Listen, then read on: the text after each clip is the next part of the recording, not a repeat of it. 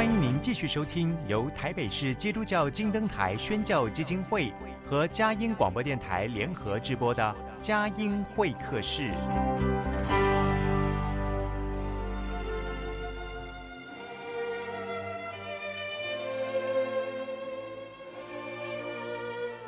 有了朋友的陪伴，人生不会寂寞孤单。在这个充满着欢笑和泪水的节目园地，愿它能带给我们生命的温暖与共鸣。亲爱的朋友，欢迎来到佳音会客室，让我们彼此真心分享，真诚以待。让我们一起留住感动，追寻光明。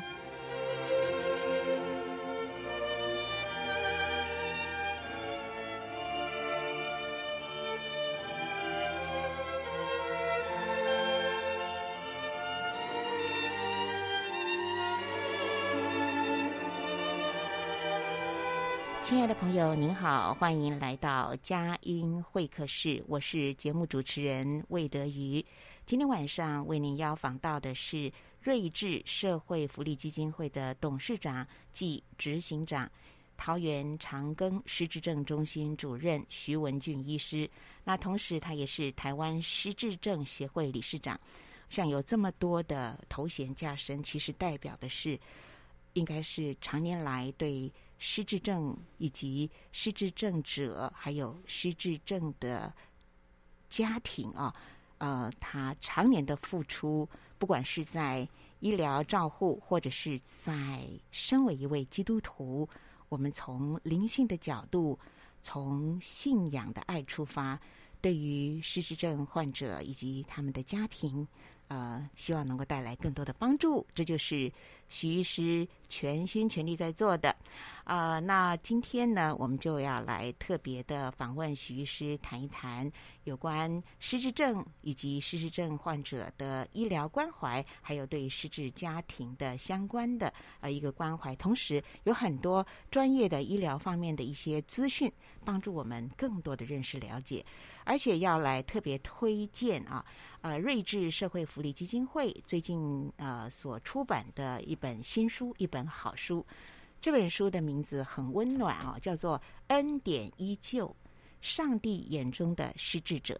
啊，是的，从上帝眼中，我们努力的去体贴神的心意，去体会基督的心，尝试着从上帝的眼中哈来看一看啊，这个失智者，发现到恩典依旧，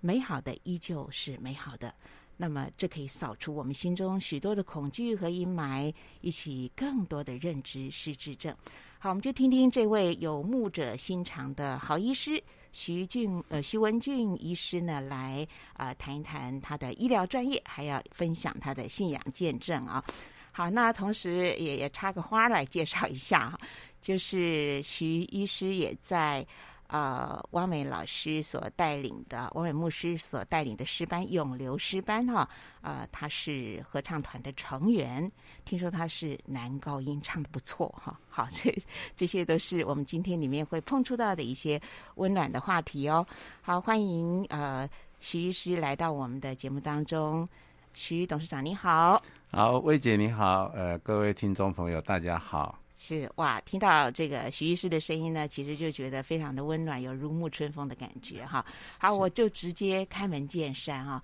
因为我觉得过去可能人类的寿命不会像我们这个时代哈，大家的这个高龄的人口这么多，没错，而且是呃，在因为高龄所衍生出来的一些疾病呢，是困扰着我们。是，那其中尤其最困扰的，而且可能人人心中都有个隐忧的，就是说。将来我会不会有这个失智症啊？好，所以好害怕啊。是或者也许您是呃照顾年迈的父母亲，所以深深的在这个照顾的过程当中感到挫折、失望、伤心，甚至愤怒啊。我是这很多东西都纠杂在一起，所以我想一开始就开门见山了，就请教您：失智症、失智者、失智家庭这三者的区别，还有是怎么样去看待呢？嗯，好，呃，谢谢魏姐这个呃开头哈。那呃，这个失智症这个问题，其实真的是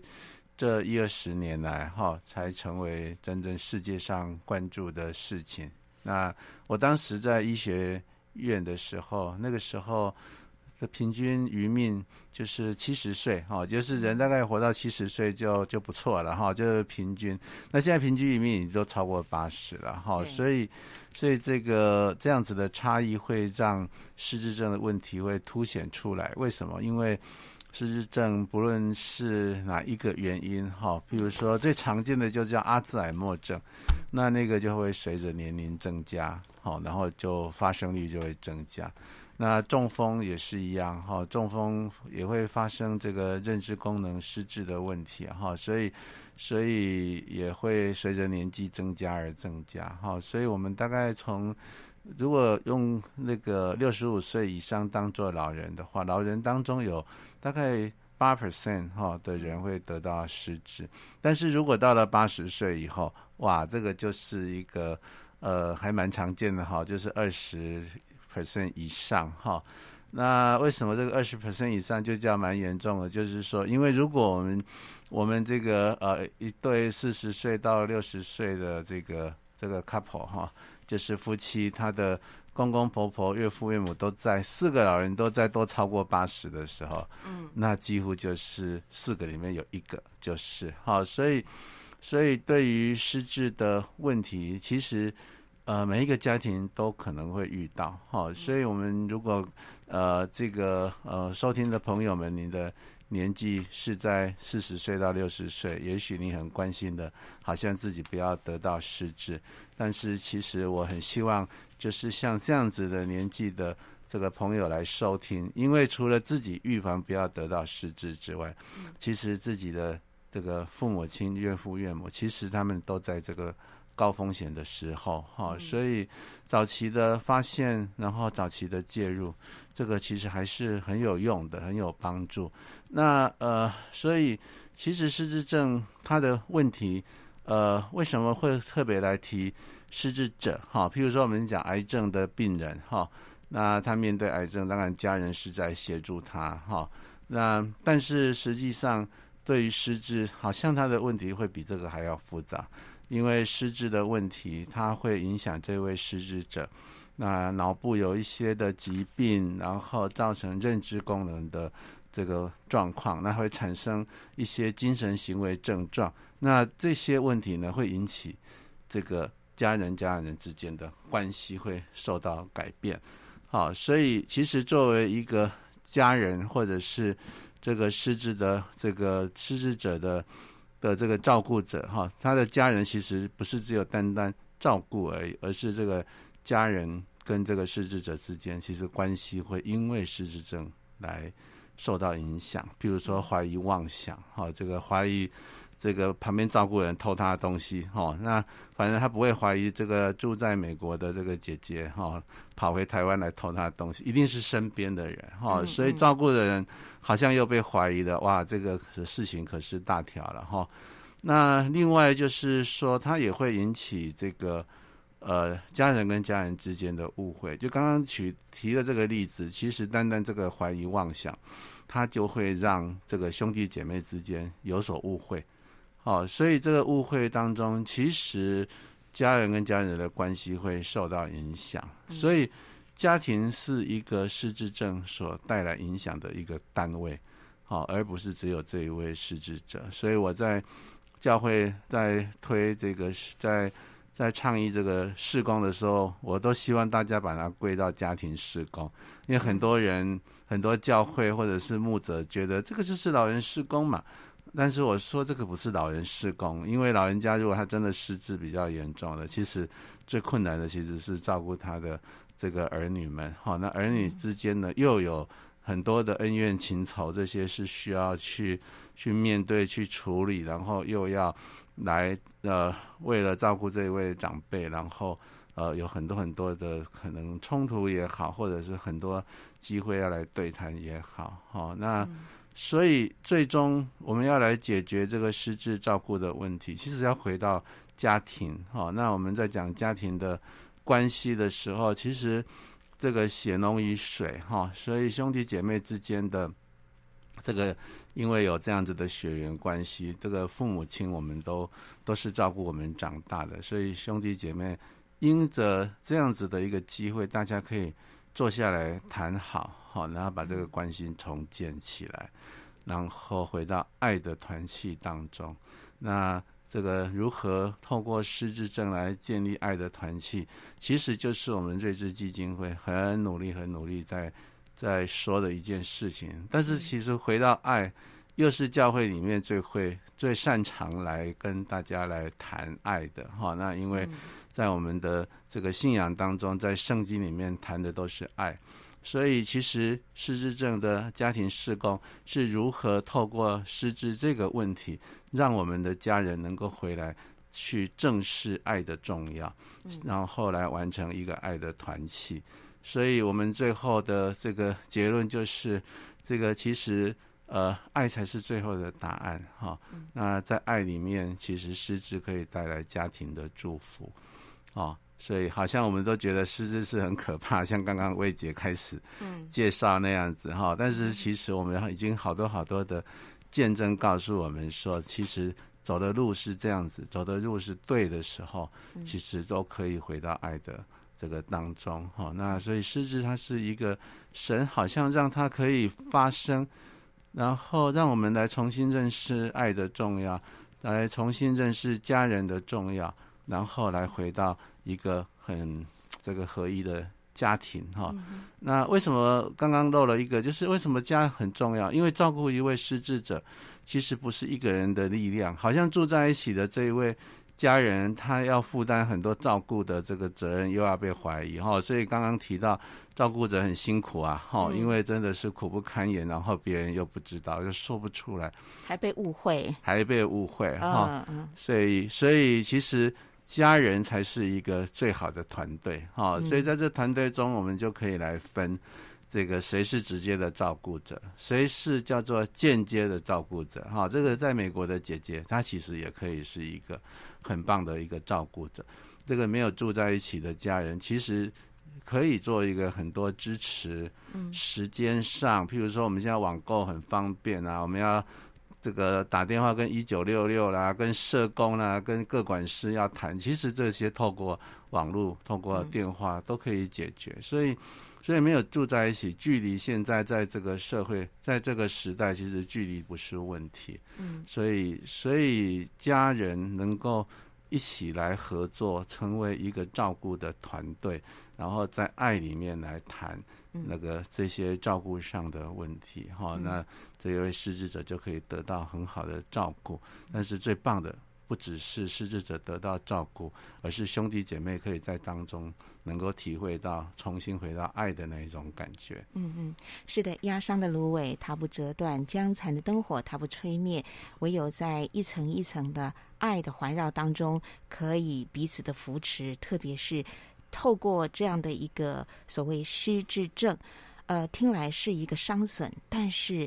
透过上帝的眼光，还有从上帝而来的爱的一个行动，从家庭出发的时候，你会发现它依旧是一个奇妙的恩典。好，我们进一段诗歌音乐，待会儿呢继续的来访问徐文静医师，更多的认识失智症以及失智家庭，还有教会，我们如何来用爱一起。呃，发现当中更多的恩典跟呃美好的可能。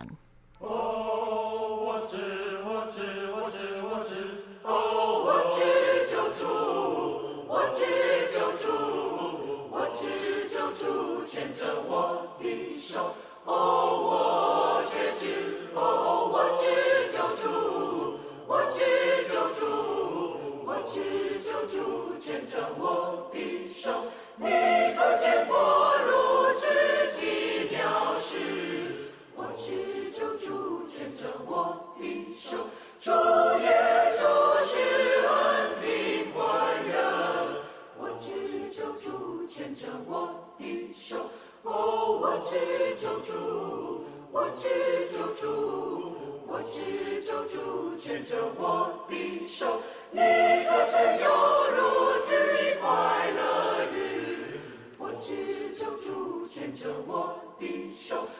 主耶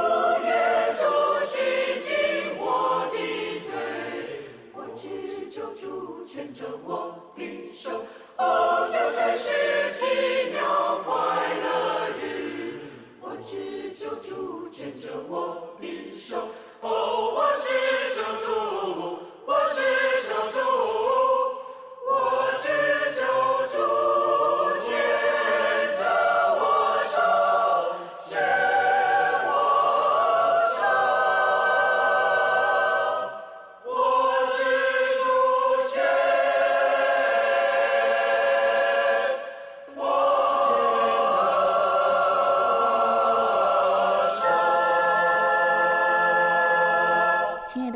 所听到的是佳音会客室，我是节目主持人魏德瑜。台北 FM 九零点九佳音电台，宜兰罗东 FM 九零点三，桃园 GO GO Radio FM 一零四点三，以及在网络上面，我们同步播出之后，也会事后呢剪辑音档放在节目精华区，您随时都可以点选收听。今天呢，为您邀访到的是睿智社会福利基金会董事长兼执行长，以及桃园长庚失智症中心主任徐文俊徐医师。徐医师这段专访比较想针对您，呃，因为呃，其实据我粗浅的了解，这个失智的状况是跟大脑的认知功能有关的。是。那您当初学医的时候就有这样的一个兴趣跟方向吗？谈谈您自己走这条路，甚至就是现在上帝用你在这么多呃的一个重要的岗位上面，你觉得呃当中的一些感恩见证啦、甘苦点滴，跟我们做一点分享。嗯，好。哇，这个故事可是很长。我们专门挖故事的。呃，很奇妙哈。我大概在大学四年级的时候哈，我就跟跟一位同学，我们很感情很好。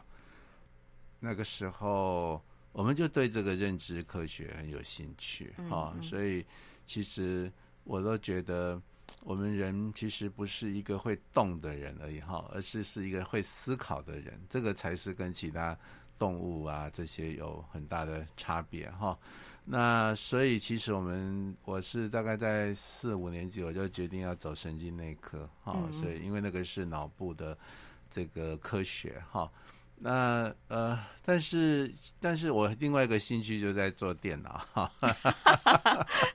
哎，其实我是一个不务正业的医的这个医学生了哈。不要这么说，这个叫做旁征博引。那所以，所以后来我就做了这个，当然我还是去神经内科的专科训练哈。Uh. 那毕业以后，我就跑到美国去学生物统计哈。那生物统计因为可以玩电脑哈，所以。因为做生酮，我就做脑中风，哈，所以，所以这个，那神很奇妙，哈，神很奇妙，让我好像去走了神那个脑中风一段时间，那突然有一个机会说要叫我去开记忆门诊、失智门诊，哈。那那个时候，因为有新药开始上市，然后大概在两这个名词打个岔叫记忆门诊啊，哎是，起先叫记忆门诊，后来才叫做失智门诊。对对，以前都觉得讲失智好像非常的不礼貌，尽量去避讳了。对对对，但我觉得记是啊，记忆门诊还蛮好听的。有有有，但是现在因为我们我们觉得应该要回到正式的来看待失智这个问题哈，嗯、那。呃，所以我我就到这个圣保禄医院，哈、哦，那那时候其实，在圣保禄医院跟长庚医院都同时有开这个门诊。那我是我是借调到那边当神经内科主任。那圣保禄医院是天主教的教会医院，哈、哦，所以我在看这个呃失智症的问题的时候，哇，我就发现说失智，就像我刚刚这个说的哈、其实失智的困难不是只有在。患者自己而已哈，而是家人在照顾的、嗯、的这个中间困难实在是很大，而且而且有一个感觉就是，其实照顾者要被照顾好，那病人就会被照顾好，好，所以，当然我们在临床，我们就会讲病人了，哈。这个如果是我们在一般社会大众，我们在提的时候，就是会讲失智者，哈。我们不希望说那个就特别提他说一个病人，因为每一个人都可能有某种疾病，哈，但不用特别说失智是生病的。那呃，所以呃那时候就有这个感动，应该要来做照顾者支持，哈。那所以。那个教会他就很支持我这个想法，所以我们那个时候就把失智症中心的规模就做起来了啊。所以这个后来我回到长庚医院，也继续把这个失智症中心的规模扩大哈。那这个是在长庚才有可能做得到。那真的长庚医院非常非常的支持哈。你知道长庚医院也是一个社会公益的医院，其实很愿意在这上头来琢磨。那我们在服侍呃，在失智症中心的这个照顾当中，我们慢慢的觉得，其实灵性治疗还是很重要哈，因为在医学当中，我们谈的就是身心灵嘛哈，所以回到灵性上头，其实其实就是信仰哈，所以那时候我已经是基督徒了，我已经受洗了，所以所以我们就跟一些弟兄姐妹，那也跟很多的牧者来来连连结哈，那所以我们。后来有个感动，就是希望能够到各个教会去宣导这个问题。哈，这个呃，为什么教会是我们宣导的目标？我觉得这个都是神的带领，哈，才会这样子来做。因为当时我们看到很多很多很多的这个教会的团体，哈，包括医院也好，他们在做的呃，大部分都是直接的照顾，哈，嗯、那。那但是那时候就有一个很奇妙的感动。我们有一次祷告会，就是从从这个不论是在台上分享带呃祷呃祷告的回应的，还是在台下，其实大家都有一个感觉，我们应该回到教会去，因为教会是一个最会关怀人的地方。好，他欠缺的只是对失智的不了解或者不够了解哈。那尤其是我们觉得失智是一个家庭事工哈，前面提到了。这个它不是一个所谓的失智的照顾，不是去开一家安养院或开一家日照中心。其实失智的照顾，其实是在每一个弟兄姐妹在生活当中所需要的。所以即使是在小组的这个呃分享当中，我们都可以知道说哪一些弟兄姐妹他在照顾的很辛苦哈。所以照顾的辛苦的这个过程，并不是说要医院呃要教会去去做一个日照中心，然后让这个长辈来日照。并没有这样，而是其实这些小组长、这些牧者，或者是在我们整个牧养的过程当中，我们有没有来发现这些在照顾失智的这个家人们他们的困难是什么？嗯，好，然后，然后当然回过头来就是预防，哈，能够让他这个照顾上会比较没比较可以让呃照顾比较轻省，哈。这也是很重要的，哎，所以那个时候的感动就是在各个教会去宣导，所以我们从一开始主动打电话给主任牧师，很多 主任牧师我们现在都还在联系哈，就是说他接到很奇怪的电话，说我可不可以来你们的教会讲一讲失智哈，所以那个时候我们其实被拒绝的比例非常的高哈，这这一组人很奇怪哈，是睿智吗？还是长庚的事，呃、那时候就用叫睿智施工，哦，就叫睿智施工，对，嗯嗯，对，那那个时候长庚当然是继续了哈。那我谈的就是我们怎么踩到教会里头，嗯哼，所以这中间其实大概二零一三年开始哈，所以这中间大概到现在将近十年，我们从被拒绝，人家不知道我们在做什么，到现在有不少的教会也都可以去认识失智哈，那也可以认同我们的。睿智事工，那我们希望教教会里面要有一个这个模式，叫做甘泉咖啡坊的这个模式哈，它是一个支持团体，照顾这一位呃这些的照顾者，让他们可以来喝咖啡，然后聊失智哈，那中间可以透过彼此的分享带领哈，那会在教会里面去，我们会去呼召有负担的。这个兄弟兄姐妹能够来带领这些事，这些照顾者，这些照顾者很多也都不是基督徒，但是他们需要得到支持，然后互相的分享。嗯、那同时，他们也可以把失智者带来，那我们所以另外会有一个失智者的小团体，让这个呃咖啡坊在进行当中，这个失智者可以活动。好、哦，所以那个失智者的活动我们叫葡萄园地。哈、哦，那那所以这几年来，我们已经在好几个教会有这样的模式在进行。啊，所以这个我觉得呃。上帝怎么带领我们？我们其实当时也都不知道会像这样子哈。嗯。那我们呃大概服侍了四五年的时候，我们就很有很多的感动，觉得应该是是应该要成立基金会，我们才我们当时是按照呃这个呃。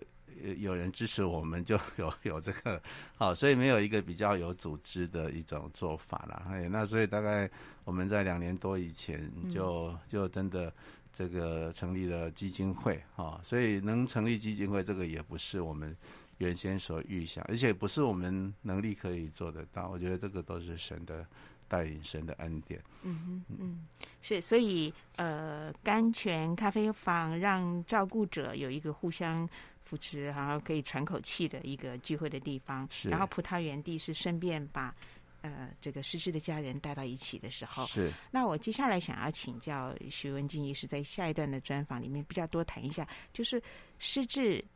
怎么会样会有一个病逝感哈？他在脑子的那个变化里面，你可不可以简单扼要的跟我们待会儿做一个分享哈 我们进一段音乐，待会儿继续的来讨论。好。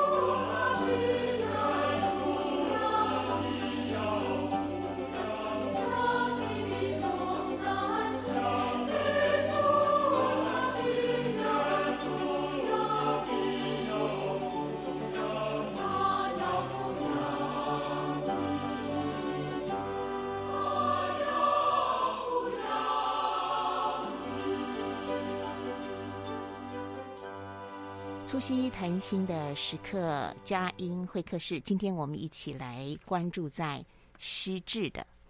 失智，因为这个话题呢，包括了失智者、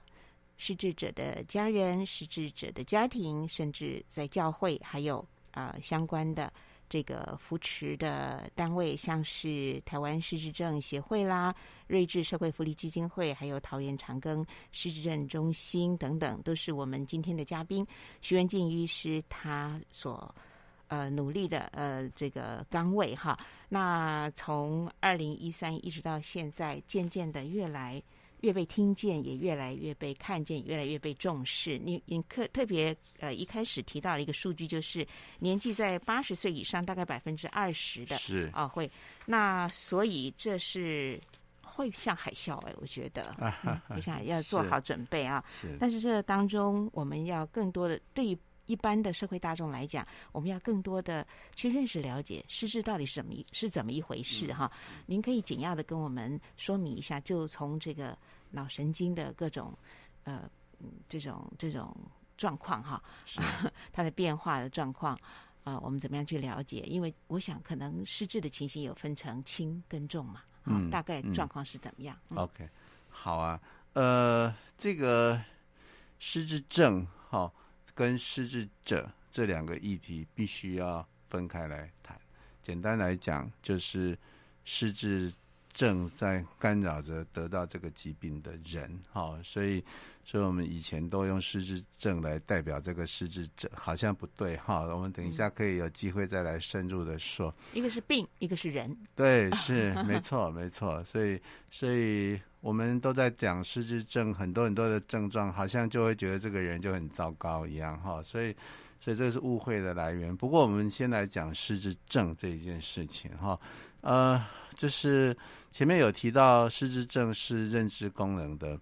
这个障碍，哈，所所产生的这些的症状。那认知功能其实是我们在这个呃面对外界的事物的时候，我们的这个解决能力，哈，或者是外面有什么样子，譬如说我们看到文字的，知道它是什么意思，哈，或者是现在的气温如何，那我们该如何穿衣服，哈，那。呃，所以，所以简单来讲，其实失智认知功能是让我们认知功能是让我们跟外界的产生关系的一个能力。那这个能力会是什么样子的情况呢？就是说，假设说，嗯、呃，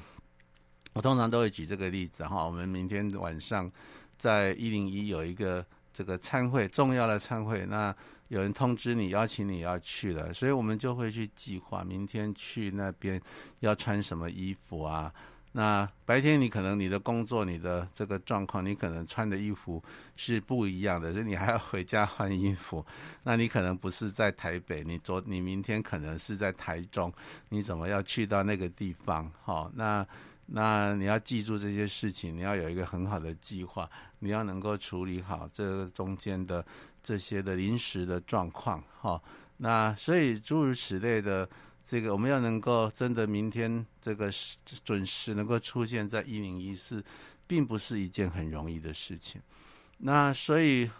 但是我们因为每一个成人，我们其实从小，哦，从这个学生就一直在被训练这样子的能力，哈，好像我们大家都可以来到一零一是一件很自然的事情一样，哈。但是这事实上是非常的复杂。所以，如果这当中有一个地方有一些的认知功能有出现问题，譬如说你忘记了应该要搭什么车，你忘记了去订票，你忘记了是什么哈，这个这些的的状况，其实会都有可能让你没办法到那个地方。所以，我们的认知功能的开始出现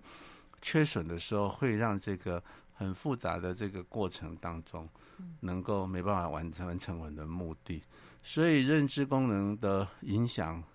是很大，哈。那但是它的大是大概什么样子的状况？就是我会用这个呃，大家有看过《我想念我自己自己的》这一部电影，哈。嗯嗯。那这个女主角她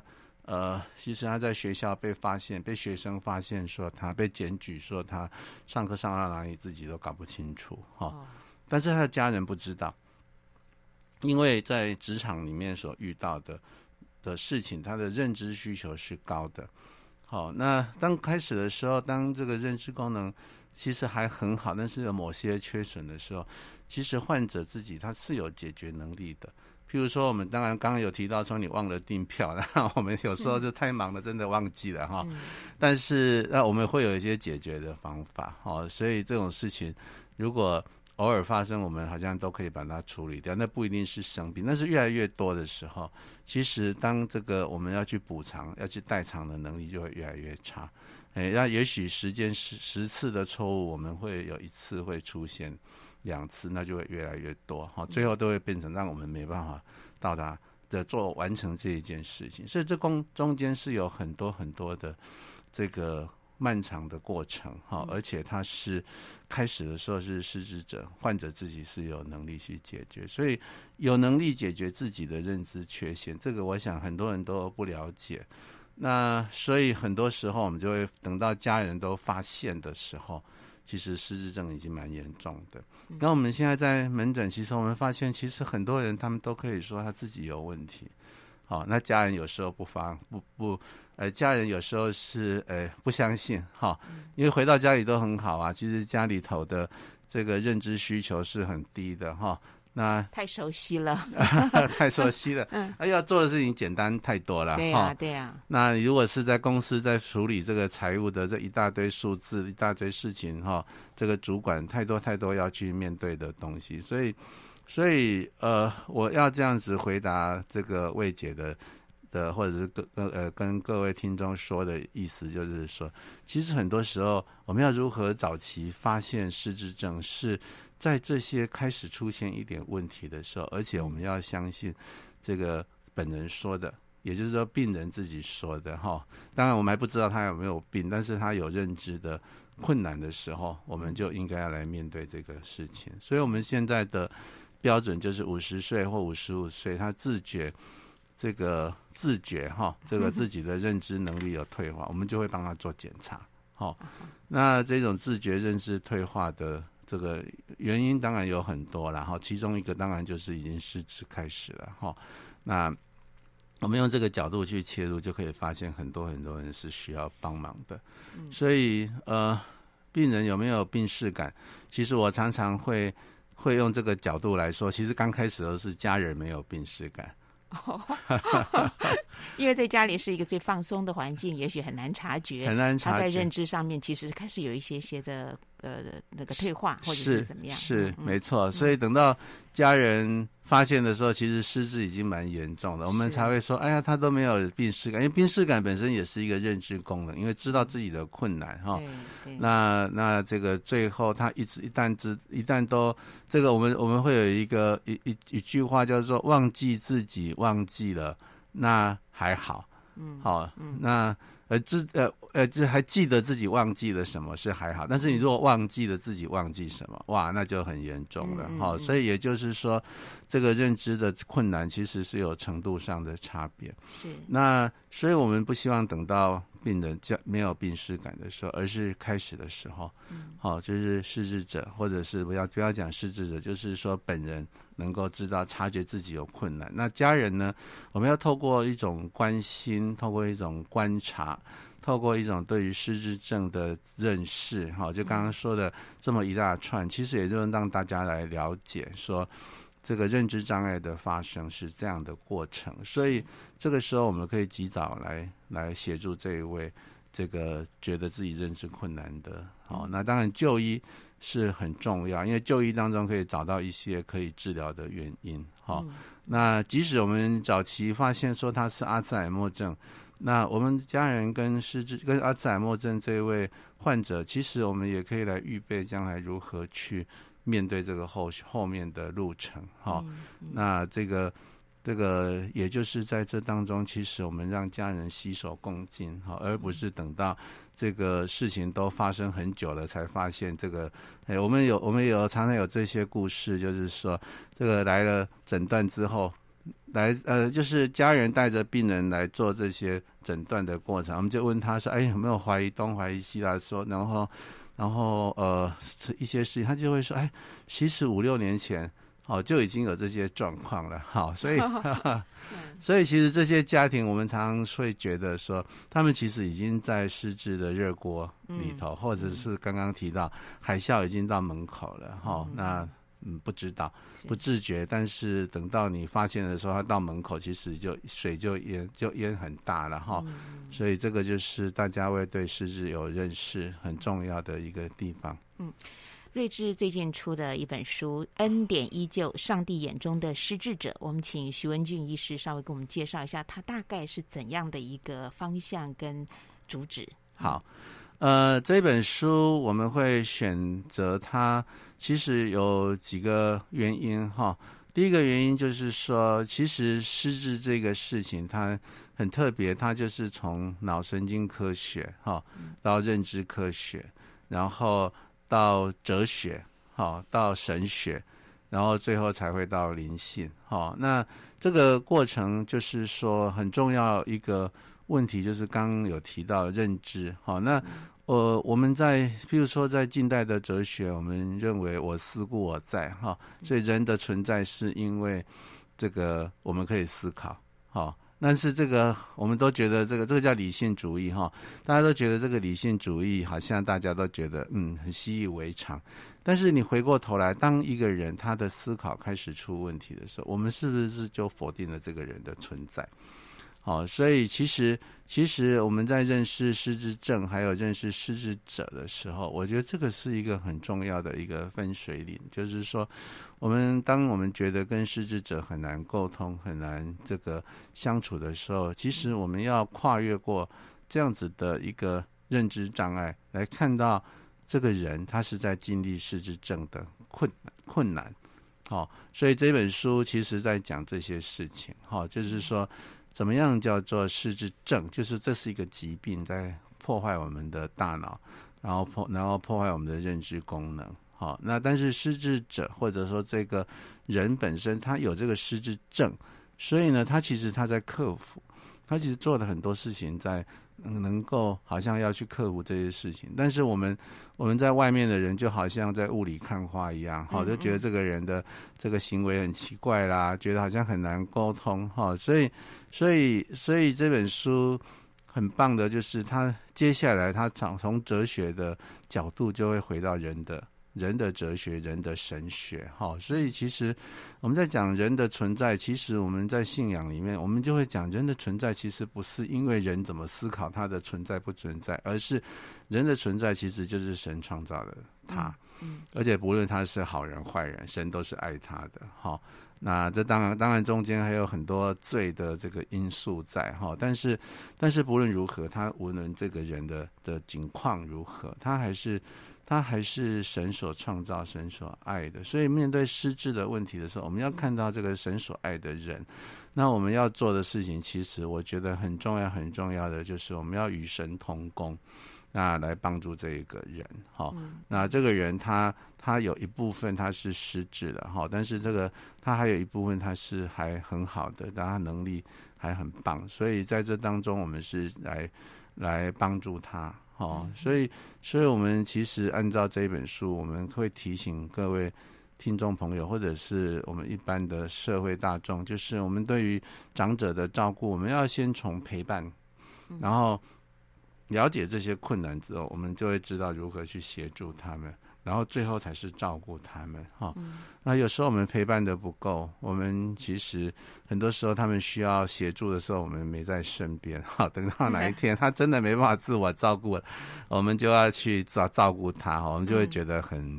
很很麻烦哈，很或者是说要花更多的时间去哈。所以这本书在他也提到说，失智症是一种神学的疾病。好，因为它其实会很让，如果用这个思维去看，它会让我们面对其实很严肃的神学问题。哈，那那最后有几章我觉得很好，一个就是在讲这个老化跟灵性。哈，所以就是因为失智是跟高龄者还是有关系，所以当我们在面对这个。很有可能发生的未来的时候，哈，我们要对我们如何在我们的心灵当中跟神的关系当中，我们能够确信，我们即使我们得进入到失智的状况，我们神还是与我们同在，哈。那这个就是预约不怕。失智的未来的一个很重要的一个观点。那最后两章就是在讲我们怎么接纳失智者，在教会里面，那教会的活动可以来怎么安排，让失智者跟失智家庭可以来参与。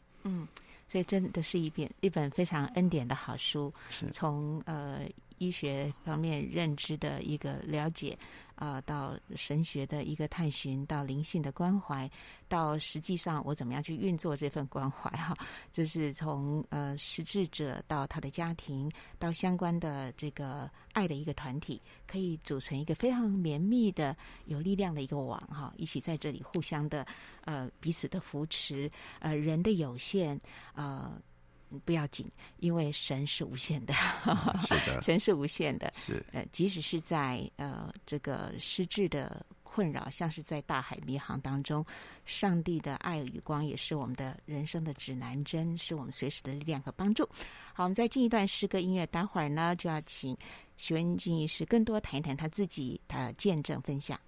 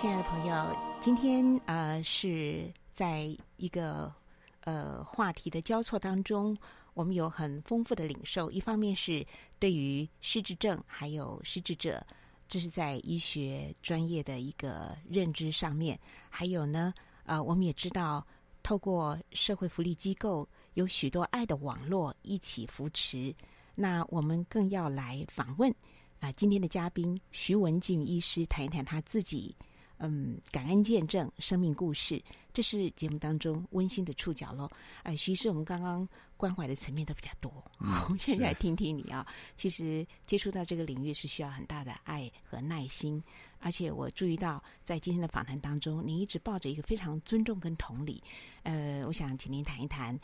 呃，你自己比较呃深有感受的一些。呃，爱的点滴啦，感恩的见证啦，嗯、好，也请你分享得力蒙恩的圣经金句。好好，呃，对，所以呃，在这个服饰当中，其实当然很多的困难哈，尤其我还是全职在医院里面工作，嘿，所以我其实是用这个呃我的剩余的时间，还有家庭时间啊、嗯嗯、来。做这些的服饰然后，所以我我先要谢谢我的这个我太太哈，能够把我奉献出来。那当然，其实家庭服饰还是很重要哈，只是说这个家人的这个要求，或者是说呃，他们可以自己把自己的事情工作完成，那就真的对我来讲是很感恩的事情。嗯，其实另外就是我觉得我在师班的服事。是很重要的，我的力量的来源哈。那这个事情其实，呃，说起来很微妙哈。那但是我我现在跟人家分享，就是说我其实我在师班服侍，我上台唱歌，其实对我来讲，我其实是被被服侍的多哈。嗯，就是被这个弟兄姐妹服侍，被我们的这个牧师哈，汪美牧师他就是指挥，然后被神服侍哈，所以。当然知道说诗班，我们合唱团要上台，我们要花很多时间来练习哈。那家人也很支持，但是你知道说这个这样的服饰对我来讲，因为我的工作非常的繁繁忙哈，所以所以唱歌这件事情让我换了一个脑袋啊，来就是我我不要天天都在讲医学，讲讲这个 失智哈，对，那个可能是一个。一个我们不会去谈到失智的哈，虽然有一些呃呃不不会谈到这个失智的问题哈，我觉得这个有一个在唱歌的时候放松的时刻，是是得得安慰得安慰，而且、嗯、而且我我我我我就很喜欢说你们不这个在诗班里面或者是在一般弟兄姐妹的场合，不要再叫我徐医师了。我希望我是下班的时候，你应该叫我弟兄才对。好，徐弟兄，得力在乎平静安稳哈，所以这些得救的诗歌太美了，再再再多分享。嗯，那你知道上课上唱歌是得到这个服神的服饰，因为我们上台唱歌，其实我们唱的都是非常安慰的歌、鼓励的歌、感恩的歌哈。那这些歌我们唱，当我们上台的时候，我们就感受到，其实神要透过我们，哦，嗯、我们的祷告当然就是说，神透过我们的声音来把这些爱给传递出去。嗯、但是实际上在唱的时候，真的有很多这样的感动，哦，所以，所以你就会觉得得得到喂养，哈、哦。那当然诗歌本身，这个歌词本身就是一个祷告。它因为它都是很美的这个金句去组合起来的哈，嗯，那诗歌本身也是一个很好的见证，因为我们常常唱这个几百年前的诗歌哈，比如说我们还有唱这个一千年前的诗歌哈，我们唱的都是很古典的诗歌，那你就会你在唱的时候，你其实那个感动就来，因为你在跟跟几百年前的人唱一样的歌曲，其实这个就是一个跨世代，然后跨地域的。的一种跟神的敬拜，心灵的共鸣了，超越时空了啊！是，而且所以你就说，大家对神的敬拜其实是是超越时空，都都在的哈。然后唱歌本身，其实对我来讲，我觉得礼拜六唱歌对我来讲是一个我运动的时候。哎，这个运动哈，这个这个对于核心肌群其实是很有帮助哈。所以有时候有时候像这个过年这一段时间就要停止唱歌，我常常就跟我们牧师说，哎，可不可以再继续练？没有服侍也是要来练唱，或者是那个，你那个运动本身其实对。对我还蛮有帮助的哈。我听不太懂，你是说歌唱也是个运动吗？哎，歌唱也是个运动啊。哎，核心肌群，所以你要那个丹田要用力哈，然后然后你要把声音唱出来，然后又要去控制这个音色音量哈，然后又要跟跟别人的声音能够合在一起，那个其实是一个全身的运动。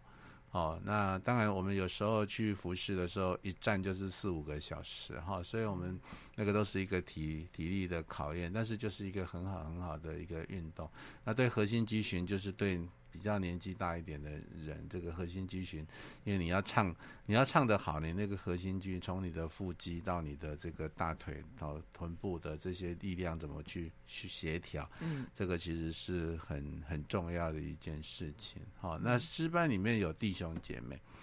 所以弟兄姐妹就是一个很好的团契。好，所以。在这个当中，我们唱歌之外，我们就可以有很多很多的这个交通分享，然后互相的祷告安慰，好，所以。所以我们在讲这个预防失智的时候，我现在都会用诗班来当做举例哈，就是说，这个你有有运动，然后有脑动，又有互动哈。那 那唱歌这个诗班还比这三个还要更好，就是很多很多很多灵性上的哈，很多这个刚刚心动。灵动，哎，灵动啊，对对，四动还再加一个灵动哈。那在林里头其实是很棒的一件事情哈，嗯、所以我觉得它是一个在诗班的时候，对我来讲是一个很好很好的一个修养哈，哦、就是这个安息，是一种安息是，而且重新得力哈。是，所以运动、脑动、互动、灵动，太棒了。好，那请您分享得力蒙恩的圣经金句了。哦，好，其实我最喜欢用的这个。金句哈是在雅各书哈，哎，嗯，